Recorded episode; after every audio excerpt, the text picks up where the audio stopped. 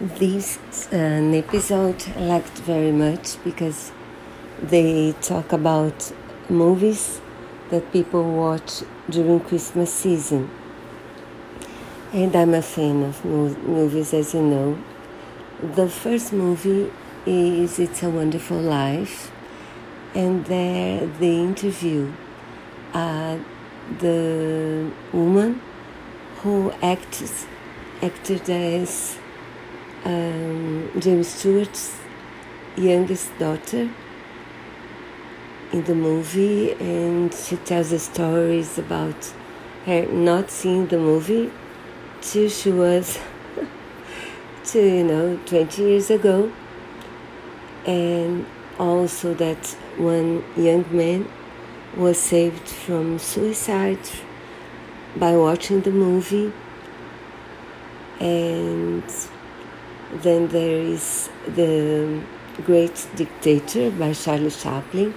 They interview a man that worked with Chaplin in the movie, and he tells us how about how difficult it was to film it, uh, to make a movie against Hitler, because it's obvious that uh, the great dictator is Hitler, and at that time the US didn't want war at all.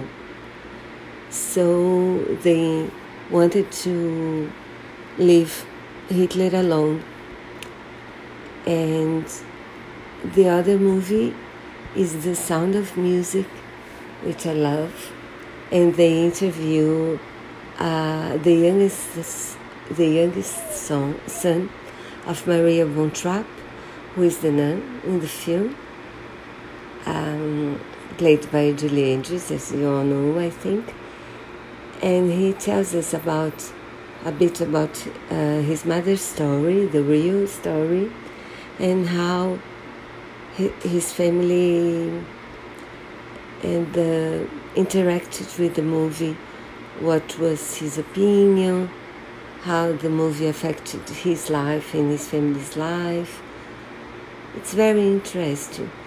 They also talked about a movie from Japan and another movie from India, but those parts were not um, that interesting to me because I didn't watch those watch those movies, and I'm not sure I will. But uh, so enjoy.